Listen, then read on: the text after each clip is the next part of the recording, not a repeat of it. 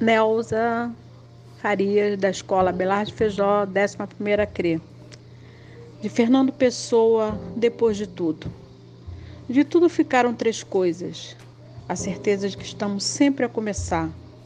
A certeza de que é preciso continuar.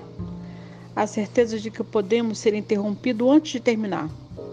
Por isso devemos fazer da interrupção um caminho novo, da queda um passo de dança do medo, uma escada, do sonho, uma ponte e da procura, um encontro.